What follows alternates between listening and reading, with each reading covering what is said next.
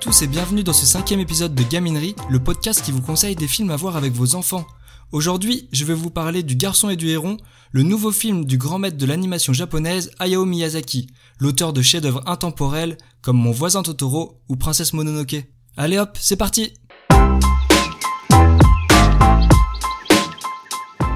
Miyazaki, qui avait annoncé prendre sa retraite après le très autobiographique Le vent se lève, revient finalement au grand récit fantastique avec Le garçon et le héron. Et par bien des aspects, le film rappelle Mon voisin Totoro, Le voyage de Chihiro ou même Ponyo. Pourtant, il n'en égale jamais la magie, la faute selon moi à un récit trop personnel qui perd le spectateur. En tout cas, moi il m'a perdu. Mais de quoi ça parle? Maito est un jeune garçon de 11 ans qui perd sa mère dans un violent incendie.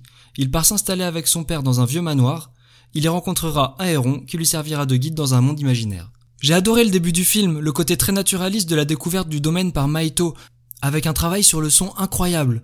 L'animation, comme toujours, est d'une fluidité époustouflante, et le trait toujours aussi agréable.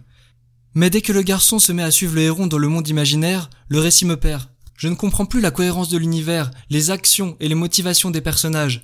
Alors reste la contemplation de belles images d'une fluidité incroyable, d'idées visuelles inédites, ce qui est déjà beaucoup à vrai dire.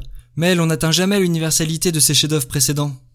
Je pense que mes enfants l'ont vécu de la même manière. Ils ont trouvé le temps long, mais ont été marqués par l'imagerie, notamment les perruches. Alors, pour son côté exigeant et pour quelques scènes effrayantes, le film est à voir à partir de 7-8 ans. Et sinon, pour toute la famille, revoyez plutôt Totoro, Shiro, Kiki ou Ponyo. Voilà, c'est fini pour aujourd'hui. N'oubliez pas de vous abonner sur vos applis de podcast si vous voulez louper aucun épisode, et il y a une page Facebook si vous voulez laisser des commentaires. À bientôt!